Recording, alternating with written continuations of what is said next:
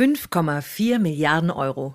5,4 Milliarden Euro sind letztes Jahr in Deutschland gespendet worden. Vielleicht war ja von euch auch der eine oder andere Cent oder Euro dabei. Ohne dieses Geld und Tausende von freiwilligen Helfern wäre vieles, was so wichtig ist in Deutschland und auf der Welt, gar nicht möglich. Wie? Ein Podcast von McDonald's, in dem es um soziales Engagement geht? Ja klar, gutes Essen und gutes Tun. Zum Hierhören oder Mitnehmen? Der Podcast zur Gastronomie der Zukunft. Ich freue mich, dass ihr wieder dabei seid, denn heute haben wir ein Thema, das mir ganz besonders am Herzen liegt. Menschen, denen es nicht so gut geht wie vielen von uns, zu helfen. Wir haben uns aus den vielen tollen Projekten in Gastronomie und Handel zwei herausgepickt, die wir gleich noch genauer anschauen werden. Wisst ihr, was das Tolle ist?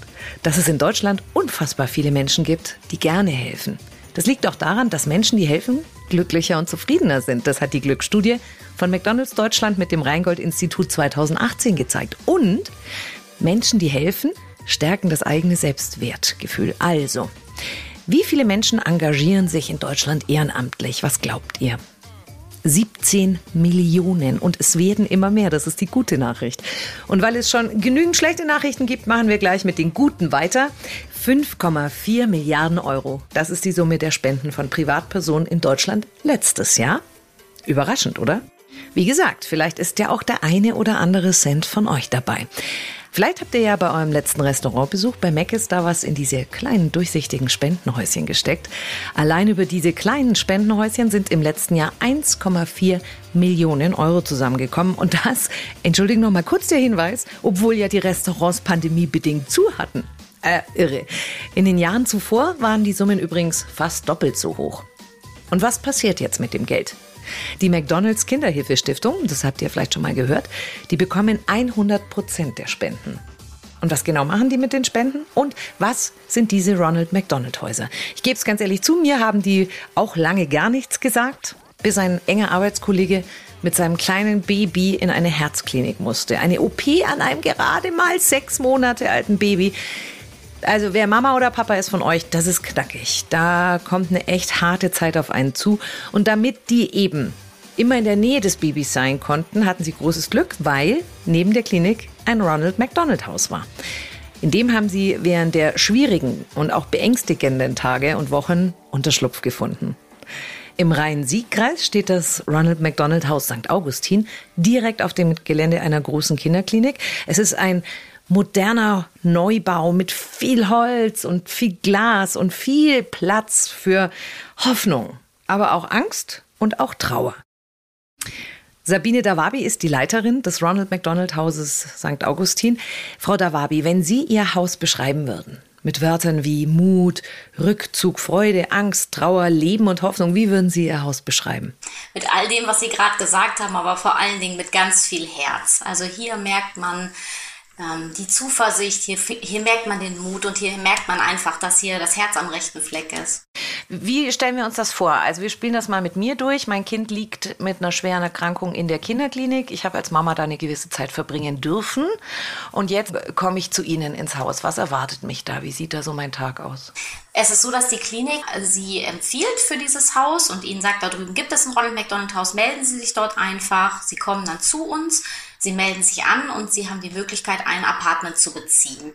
Das Apartment ist für Sie schon vorbereitet. Sie können sich ähm, direkt dort aufhalten und Sie haben von dann an einen Schlüssel für unser Haus und es ist Ihr Zuhause auf Zeit, solange wie Sie es brauchen. Gibt es da Menschen, mit denen ich mich austauschen kann, wenn ich vielleicht traurig bin oder unsicher bin, was eben mit meinem Kind passiert? Ja, auf jeden Fall. Also es ist so, dass unser Haus hier in St. Augustin 25 Apartments hat, die in der Regel auch belegt sind und dann haben Sie natürlich 25 oder 24 andere Familien, mit denen Sie sich austauschen können.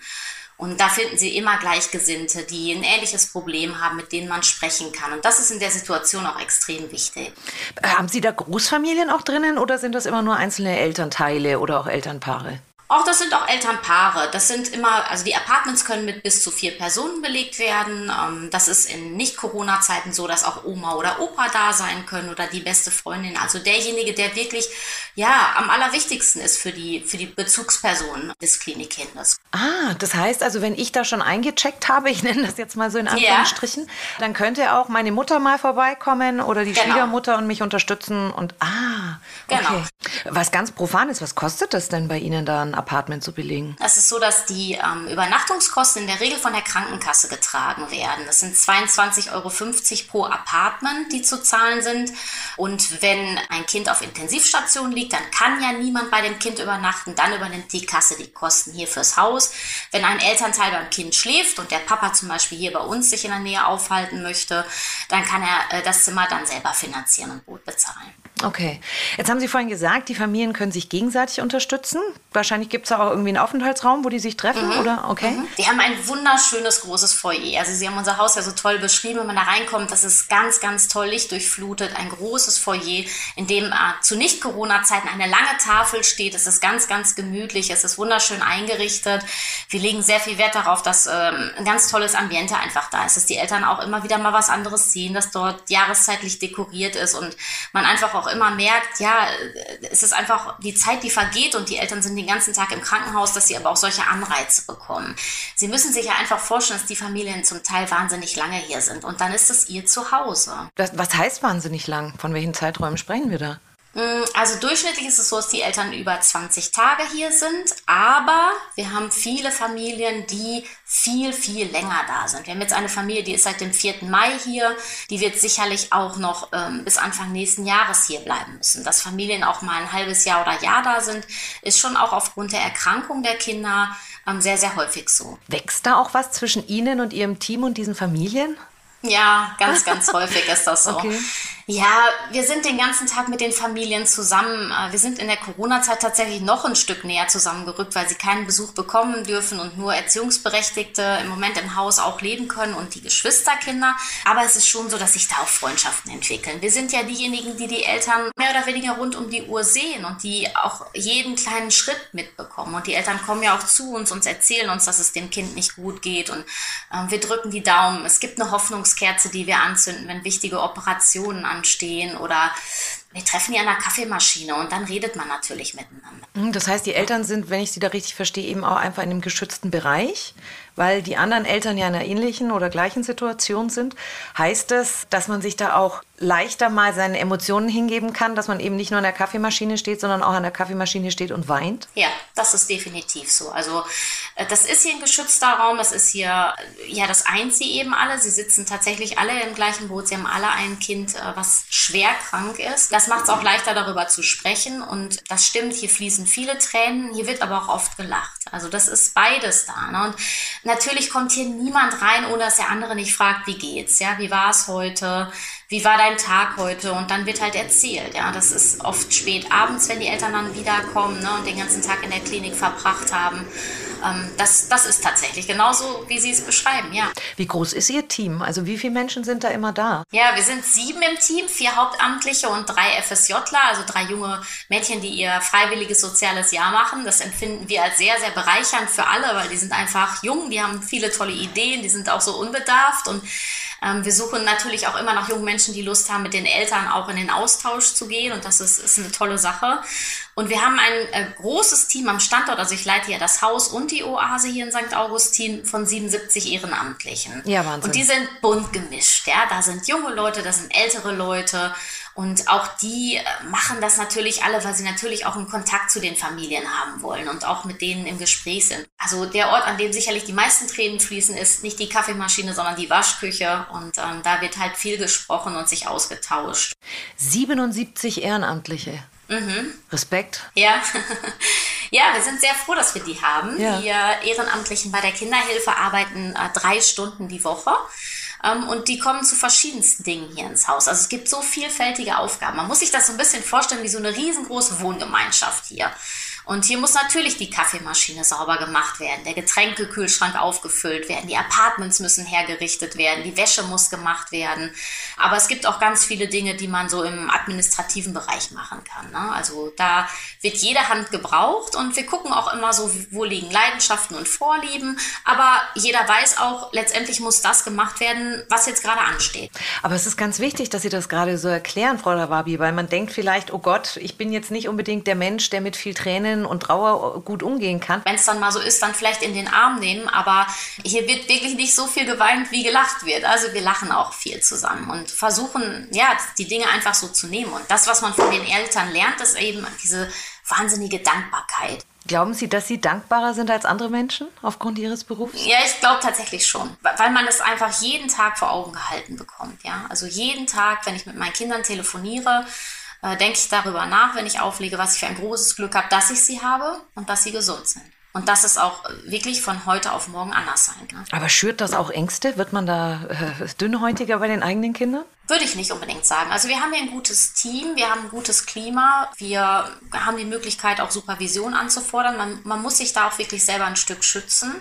Man muss gucken, dass man gut damit umgeht und sich abgrenzen. Das äh, heißt aber nicht unbedingt, dass man äh, deshalb nicht empathisch sein muss, sondern man muss für sich einfach gucken, wie, wie finde ich für mich dann auch die nötige Distanz wieder, um eben nicht in diesen Strudel zu geraten und jedes Mal zu denken, das kann jetzt meinem Kind auch passieren aber andersrum eben dankbar zu sein, wenn es nicht so ist, ja. ja. Und wir haben so kleine, kleine Sachen, die wir machen. Zum einen eben diese Hoffnungskerze, die wir anzünden, wenn die Kinder im OP sind. Das ist für die Eltern immer sehr schön. Auch für alle anderen Eltern, die dann ja sehen, na, da wird jemand operiert.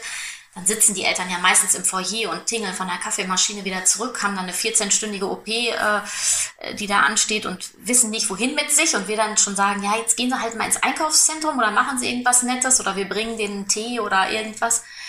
Aber ja, wir haben ja auch die Möglichkeit, einfach dadurch, dass wir da sind, mit ihnen ins Gespräch zu kommen und ihnen diese Zeiten dann ähm, zu verkürzen. Ne? Mhm. Sie haben das jetzt mehrfach schon angesprochen, dass es auch äh, sehr viel fröhliche Momente gibt. Ja. Haben Sie irgendeine Erinnerung, was Sie besonders bewegt, begeistert oder fröhlich gemacht hat? Wenn die Eltern hierher kommen, sind die verzweifelt. Die sind traurig, die sind verzweifelt, die weinen, die sind einfach fertig. Dann erzählen sie uns ja von ihrem Kind. So, das ist so erste, das Erste, was so passiert. Ähm, und dann lernt man die Eltern ja mit der Zeit kennen. Und dann zeigen sie dann irgendwann mal Fotos voller Stolz. Und der glücklichste Augenblick, glaube ich, für alle ist dann immer, wenn sie mit dem Kinderwagen dann hier reingefahren kommen oder mit dem Kind hier reinkommen und sagen, ich wollte Ihnen jetzt übrigens mal den Max oder die Ellie vorstellen, von denen ich ja sonst nur erzählen konnte. Und ich für mich kann, glaube ich, sagen, dass ich äh, im letzten Jahr wirklich so den glücklichsten Moment erlebt habe. Das hat mich sehr berührt. Es gibt eine Familie, die einen Sohn haben, Noah. Noah ist ähm, schwer herzkrank, kann leider auch gar nicht hören, hat eine starke geistige Behinderung und ist schon unzählige Male operiert worden und die Familie war auch schon oft hier. Irgendwann war da eine Operation und tatsächlich war es bei, bei Noah so, dass die 14,5 Stunden gedauert hat. Die Eltern hier wirklich durchgedreht sind, das kaum aushalten konnten das ein wirklich furchtbarer Tag war. Ja, als die Operation zu Ende war, kam der Papa zu mir und hat gesagt, Sabine, es ist nicht gut gelaufen. Das Leben von Noah hängt am seidenen Faden. Und ähm, das war so einer der schlimmsten Augenblicke für mich, weil ich dachte, also jetzt braucht es eine Armee von Schutzengeln, die diesem Jungen hilft.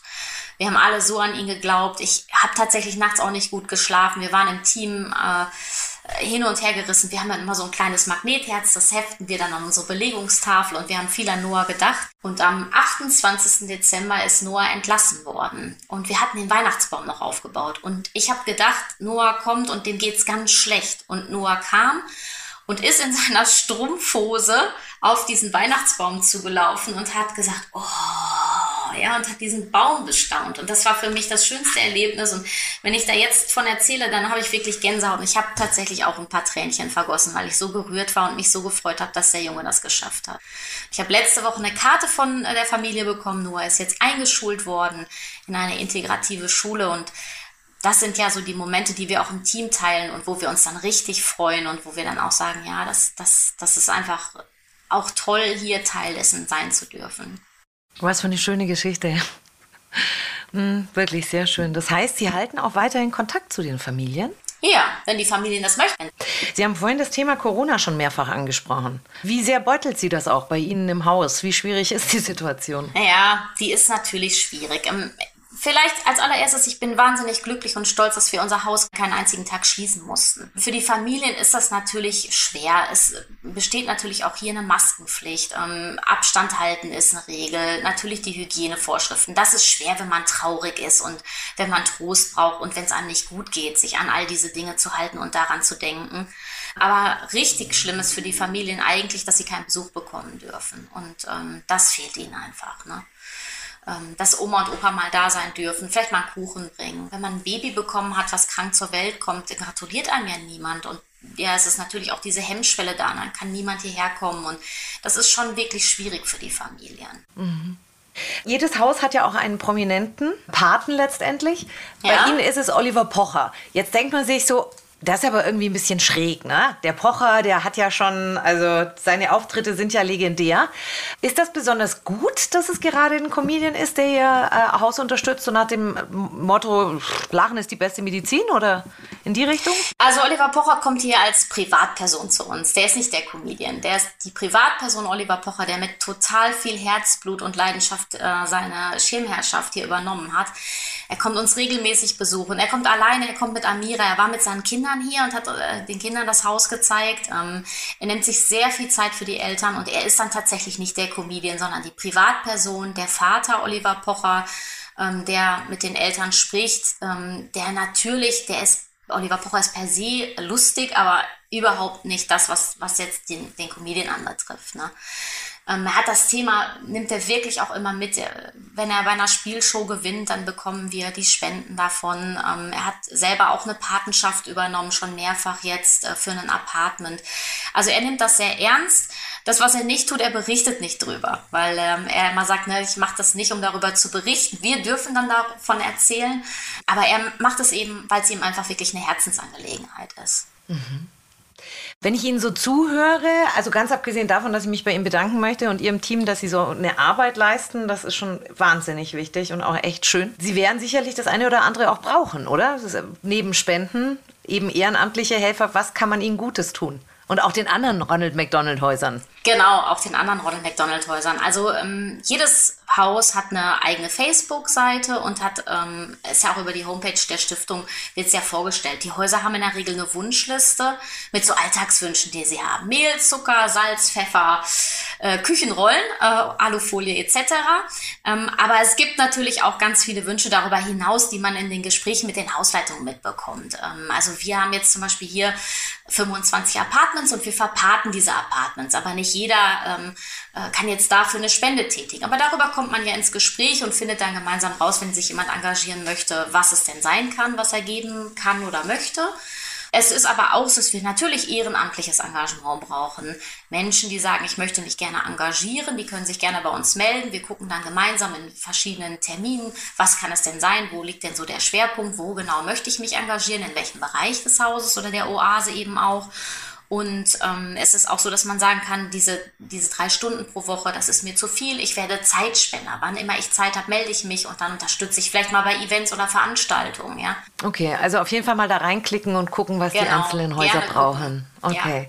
Ja, genau. Eine Frage noch, die haben Sie vorhin gestriffen. Was ist der Unterschied zwischen einem Ronald McDonald Haus und der Ronald McDonald Oase? Die Oase ist so ein Rückzugsort inmitten dieses stressigen Klinikalltags. Also ein Ort, der nicht weiß ist, in dem es bunt ist, in dem es schön ist, in dem es kuschelig ist, äh, wo Musik läuft, ähm, wo ich mich zurückziehen kann, wo ich eine Tasse Kaffee trinken kann, wo ich mal in Ruhe telefonieren kann, wo es auch diverse Verwöhnangebote für die Eltern gibt und wo ich vielleicht auch mal mich in den Massagesessel setzen kann und einfach mal ein paar Minuten zur Ruhe kommen kann.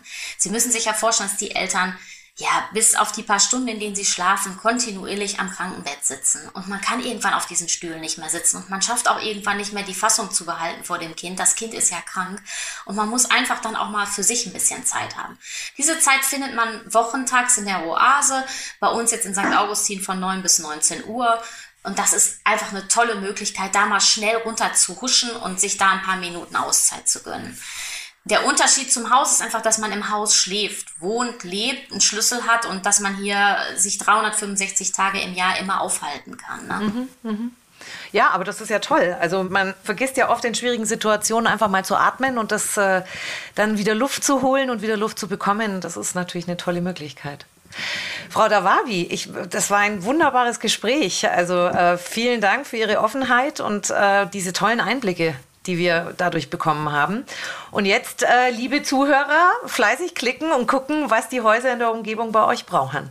Ich danke Ihnen recht herzlich. Ich danke Ihnen. Vielen Dank. Tschüss. Das ist schon irre, oder?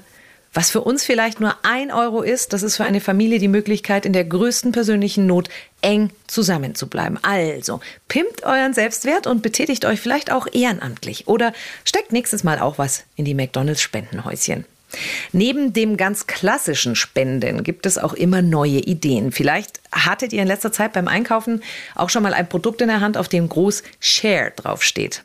Das Prinzip dahinter ist neu, denn das Produkt, das ihr gerade gekauft habt, bekommt ein anderer Mensch in Deutschland oder in Projekten weltweit geschenkt. Also eine Flasche Wasser für euch und eine Flasche Wasser für jemanden, der es sich nicht leisten kann. Dr. Sebastian Stricker hat Share gegründet und sagt, sozialer Konsum ist die Wirtschaft von morgen. Und die müssen wir heute schon gestalten. Grüß dich, Sebastian. Hallo, Brigitte. Du vereinst das, was auf den ersten Blick gar nicht so zusammenpassen mag. Unternehmensberatung und Entwicklungsarbeit. Wie kam das zustande? Welche Erfahrungen hast du da auf beiden Seiten gesammelt? Ui, ich war tatsächlich direkt nach dem Studium vier Jahre lang bei einer Strategieberatung, bin dann aber im Anschluss zu der Clinton Stiftung gegangen, dann danach zu den Vereinten Nationen und habe dann einmal so meine ersten Schritte in der sozialen Startup- und Innovationsszene gemacht. Ich formuliere das mal kurz salopp und dann können wir unsere Zuhörer abholen, was ihr eigentlich macht. Konsum ist geil, weil wir damit den Ärmsten der Armen helfen können. Was ist das Prinzip von Share? Das Prinzip ist eigentlich ganz einfach. Es gibt da Produkte, äh, auf denen Share draufsteht, also das englische Teilen. Und jedes Mal, wenn ich mir ein Produkt davon kaufe, bekommt jemand anderes ein äquivalentes Produkt. Also ich kaufe mir etwas zu essen, dann verteilen wir über die deutschen Tafeln oder über das Welternährungsprogramm der Vereinten Nationen auch etwas zu essen. Oder ich kaufe mir eine Seife, verteilen wir eine Seife in einem Flüchtlingslager beispielsweise. Ich kaufe mir einen Kleidungsartikel, bekommt jemand anderen, Obdachloser, exakt den gleichen Kleidungsartikel. Also man teilt seinen Einkauf mit jemandem anderen, der ihn sich nicht leisten kann. Das ist ein spannendes Konzept. Wie kam es da dazu? Die Grundidee ist es, in Wirklichkeit ist es cool, Gutes zu tun. Und zwar nicht nur für die Person, der man Gutes tut, sondern auch für die Person, die Gutes tut. Also wir glauben, es gibt diesen positiven psychologischen Rückkopplungseffekt. Ich finde immer die schöne Anekdote ist Weihnachten. So ab einem bestimmten Alter freut man sich mehr über die Geschenke, die man gibt, als die, die man bekommt. Das finde ich ein sehr ähnlicher Mechanismus. Es ist einfach cooler, wenn es meiner Familie gut geht, wenn es meinen Freunden gut geht, wenn es meinen Nachbarn gut geht, wenn ich in einer funktionierenden Gesellschaft lebe. Das hat alles positive Einflüsse auf mich. Also ihr seid extrem breit auch von den Produkten aufgestellt. Das heißt, ich finde euch in fast allen Segmenten in einem Kaufhaus, in, einem, in einer Drogerie oder? Also wir haben mittlerweile 100 Produkte in den Kategorien Getränke, Ernährung, Hygiene, Bekleidung und Schreibwaren. Und da gibt es schon so manche Händler, da kann man schon richtig viel von uns kaufen. Aber wie funktioniert das, Sebastian? Wo werden die Konsumgüter hergestellt und wie schafft man dann letztendlich das einmal zu kaufen und damit zu verdoppeln? Weil das tut man ja dann für jemand anderen. Das Prinzip ist eigentlich relativ leicht erklärt. Wenn du in den Supermarkt gehst, dann gibt es ja ziemlich viele verschiedene Mineralwassermarken, die man kaufen kann. Und die fangen irgendwie an für den Liter bei 20 Cent und hören auf bei einem Euro für das Wasser, das irgendwie aus Norwegen kommt oder aus einem aus einer Eisscholle. Also ich kann einen Liter Mineralwasser um 20 Cent, das ist dann die Eigenmarke, oder um einen Euro. Ich vereinfache ein bisschen, aber das ist so in etwa die Preisspreizung, die es gibt. Die Realität ist leider, dass das Wasser in der Flasche nicht den Unterschied im Preis macht. Also das Wasser in der 20 Cent Flasche kostet von mir aus 2 oder 3 Cent, in der 1 Euro Flasche kostet es, lass es 5 Cent sein. Und dann die Qualität des Wassers ist üblicherweise, wenn man es einem Prüfinstitut gibt, sehr, sehr ähnlich. Also es ist nicht so, dass das eine Wasser gesünder wäre als das andere. Aber das heißt, Leute, manche Leute sind bereit, einen Euro für ein Mineralwasser auszugeben, während man es eigentlich auch mit 20 Cent machen könnte. Mit dieser Preisspreizung hat man, wenn man sich eben im Markensegment ansiedelt, eigentlich den Spielraum, um die soziale Intervention, also dieses Plus eins, das Zuteilende für jemanden anderen zu finanzieren. Also wir sagen ja jedes Mal, wenn du dir eine Mineralwasserflasche von uns kaufst, bekommt jemand anderer einen Tag sauberes Trinkwasser. Und das oft Überraschende für viele Leute ist, dass so ein Tag sauberes Trinkwasser ein paar Cent kostet. Das kostet, es fängt irgendwie an bei, lass es ein Cent sein und hört auf bei ein paar Cent. Das heißt, ich muss gar nicht so viele Cent eigentlich im Verkaufspreis verstecken. Heißt also, ich muss mein Wasser nicht doppelt bezahlen, sondern ich kaufe einfach ein im Vergleich minimal teureres Getränk. Also eigentlich gar nicht so kompliziert. Viel komplexer sind die sozialen Projekte und die Kommunikation und die Marke, die man darum herum entwickeln muss. Okay, darüber reden wir gleich. Wir haben ein paar Zahlen, weil dann äh, tun sich Menschen immer leichter, sich das mal vorzustellen. Seit dem Start von Share habt ihr über eine Million Menschen mit über 18 Millionen Mahlzeiten und über 10 Millionen Hygieneleistungen unterstützt. Das sind die blanken und beeindruckenden Zahlen.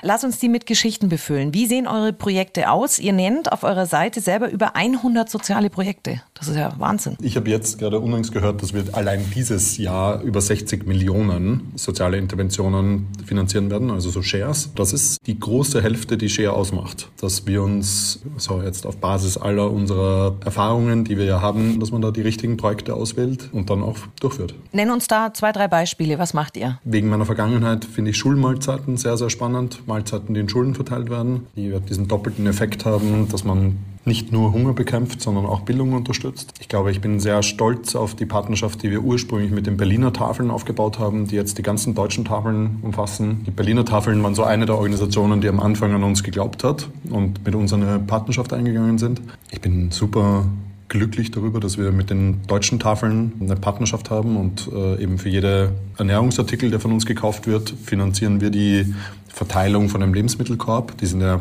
die Lebensmittelkörbe an sich sind gespendet von den Supermärkten, aber die müssen auch abgeholt werden und sortiert werden und verteilt werden. Das machen wir dann. Ich bin wahnsinnig stolz auf die Bekleidung. Wir stellen da so ein bisschen den Modecharakter auf den Kopf. Mode, die ja typischerweise so einen gewissen Exklusivitätscharakter hat oder auf jeden Fall Individualismus Thema hat. Ich kaufe mir eine Lederjacke, will aber nicht unbedingt, dass mein kleiner Bruder genau dieselbe Lederjacke trägt. kaufe mir eine Handtasche und möchte nicht, dass die Kassiererin im Discounter genau dieselbe Handtasche über die Schulter gehängt hat. Also so der normale Modecharakter hat da so einen gewissen Spin und bei uns ist er genau umgekehrt. Ich kaufe mir eine Mütze von Cher und wenn mir jemand auf der Straße entgegenkommt, der dieselbe Mütze trägt, dann weiß ich nicht, ob er die gekauft hat oder geschenkt bekommen hat, weil er sie sich nicht leisten kann. Und das haben wir gestartet vor drei Jahren mit 500 Mützen. Letztes Jahr waren es 120.000. Dieses Jahr sind es, glaube ich, 350.000. Letztes Jahr haben wir jede Familie in einem SOS Kinderdorf in Deutschland hat ein Winterpaket von uns bekommen. Und dazu kommt dann noch Share the Meal. Das hast du vorhin schon angesprochen. Das ist ein großartiges Engagement zusammen mit des Welternährungsprogramms der United Nations, das du entwickelt hast. Wie genau sieht das aus? Was ist da das Prinzip dahinter? Die Vereinten Nationen brauchen circa 50 Cent, um eine Person einen Tag lang zu ernähren. 50 Dollar sind, 40 Euro sind.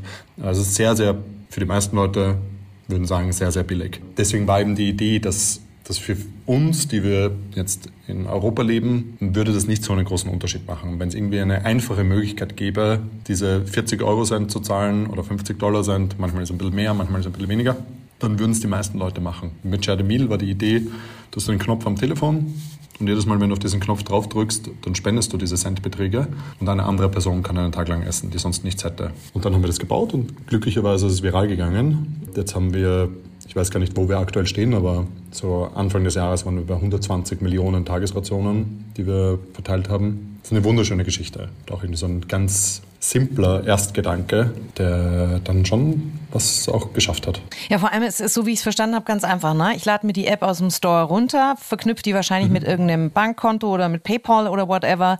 Und dann, wenn ich beim Thailänder sitze, drücke ich einmal drauf und dann. Es geht noch einfacher. Also ich, tatsächlich, ich gehe in den App Store oder in den Play Store bei Google, lade mir die App Share the Meal runter. Share the Meal, so wie Teile die Mahlzeit, kann jeder machen. Und dann verknüpft es sich sogar mit Apple Pay oder mit Google Pay. Und jedes Mal, wenn ich auf den Knopf drauf drücke, ist jemand anderer einen Tag lang. Toll. Wahnsinnsidee.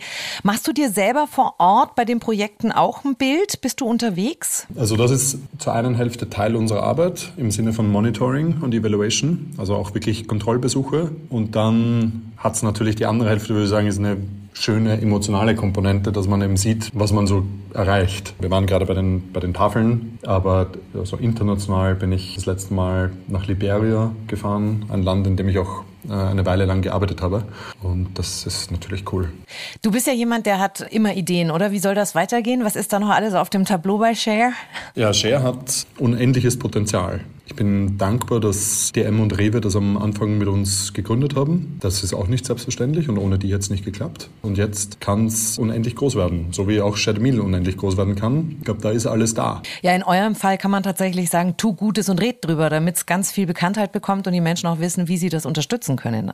Wie siehst du denn die Entwicklung in Gastronomie und in der Handelsbranche so im Hinblick auf soziales Engagement? Das ist ein kein Hype-Thema, sondern ein Trend, der immer stärker wird. Es wird keine Branche geben, die sich dem entziehen kann. Und ich gehe mal davon aus, dass es jetzt Jahr für Jahr stärker werden wird. Die spannende Frage ist, reicht's? Also wenn wir uns Themen wie eben unser Thema soziale Ungleichheit ansieht, die jedes Jahr stärker wird, das ist schon schwierig. Wenn irgendwie der eine Teil der Bevölkerung immer reicher wird und der andere Teil immer ärmer, oder der eine Teil der Bevölkerung immer bessere Bildung bekommt und der andere Teil der Bevölkerung immer schlechtere Bildung bekommt. Das ist das Rezept für ein Auseinanderdriften einer Gesellschaft. Ja, da bin ich absolut bei dir. Ich danke dir für dieses Gespräch. Wir haben einen super Einblick bekommen, vor allem auch, wie einfach es ist, eigentlich zu helfen. Herzlichen Dank für deine Ideen und an dein Team, dass ihr das alles so umsetzt. Vielen lieben Dank. Danke für das Gespräch. Also, Geht einkaufen und tut Gutes. Einer, der auch Gutes tut, das haben wir gerade schon gehört, ist Oliver Pocher. Er ist Pate des Ronald McDonald Hauses in St. Augustin. Mit ihm und seiner Frau Amira treffe ich mich auf einen Burger für unser nächstes Promi-Special. Ich freue mich drauf und ich hoffe, ihr seid auch wieder mit dabei. Zum Hierhören oder Mitnehmen? Der Podcast zur Gastronomie der Zukunft. Wenn euch der Podcast gefallen hat, teilt ihn gerne mit euren Freunden. Da da da da da.